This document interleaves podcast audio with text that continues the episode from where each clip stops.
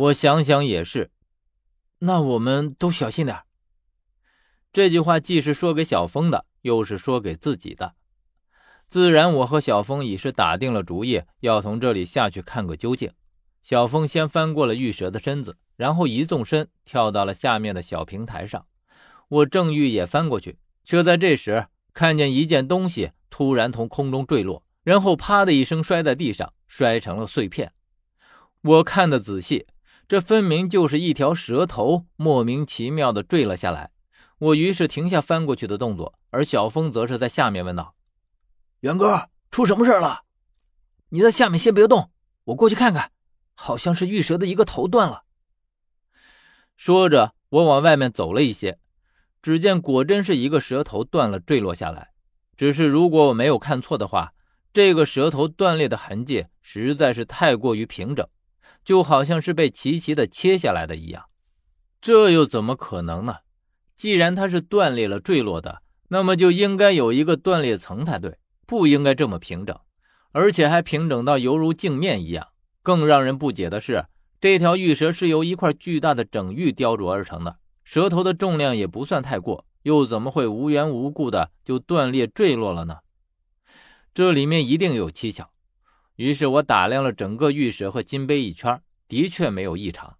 我又看向了那个食人宫女，却发现。她不知道什么时候竟然又兀自的转了过去，我于是重新爬上蛇身子，打算先把看到的情况说给小峰，以免他在下面干着急。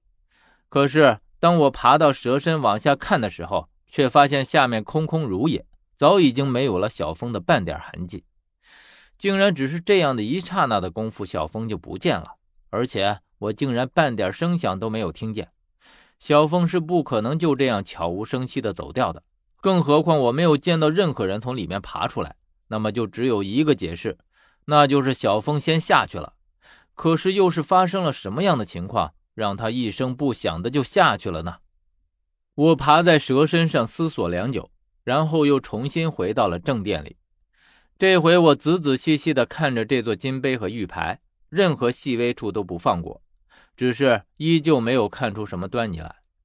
既然上面看不出什么端倪，我于是蹲下身子来看砸碎的蛇头，我试着捡起一块碎片，可是却不想这碎片竟然锋利如刀锋，我的手才碰到就感到一阵刺痛，然后两个手指就已经被划破，流出了血来。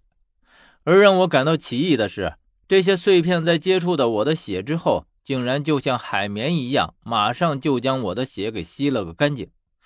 我只看见一缕缕的血丝顿时出现在玉片之内，就好像天然形成的一样。我看到之后，先是大惊，然后就好像立刻发现了什么，于是站起身来看着眼前的金杯，心中顿时就有了主意：是不是说这个金杯和玉蛇的秘密是需要血液的浸染才会被洞悉的？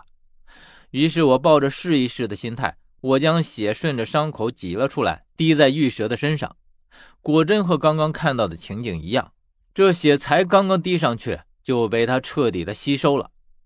一般血这样滴上去肯定会四处溅开的，可是我的血滴上去之后，却就像是落入了水中一样。玉蛇的身子里面缓缓荡开了一圈涟漪，然后血就一滴滴的渗入到他身体里面，不一刻就变成了细小的血丝，遍布到了他的全身各处。我从来都没有见过如此神秘的景象，不由得一时间也看走了神儿。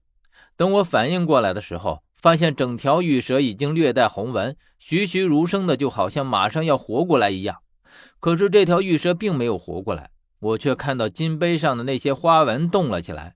只见这些原本纹在金杯周边的花纹，突然往金杯中间钻过去，而且不一会儿就拼成了一个个更为奇怪的图案。而我看的分明，这不是图案，而是字，而且是我所熟悉的古篆体。只见上面一共拼成了五个字：“无非长命翁。”无非长命翁，我喃喃的念着这几个字，这是什么意思啊？这几个字只持续了很短的时间，然后这些花纹就再次隐去。不一会儿，他们就再次回到了金杯的边缘。变成了之前的花边装饰。我口中一直喃喃地重复着念着这几个字，正觉得不懂，突然听到有一个声音从下面的通道里远远的传来：“再不下来就来不及了，这个入口不会打开太长的时间。”而我听得分明，这明明是一个我从未听过的声音，根本就不是小峰的声音。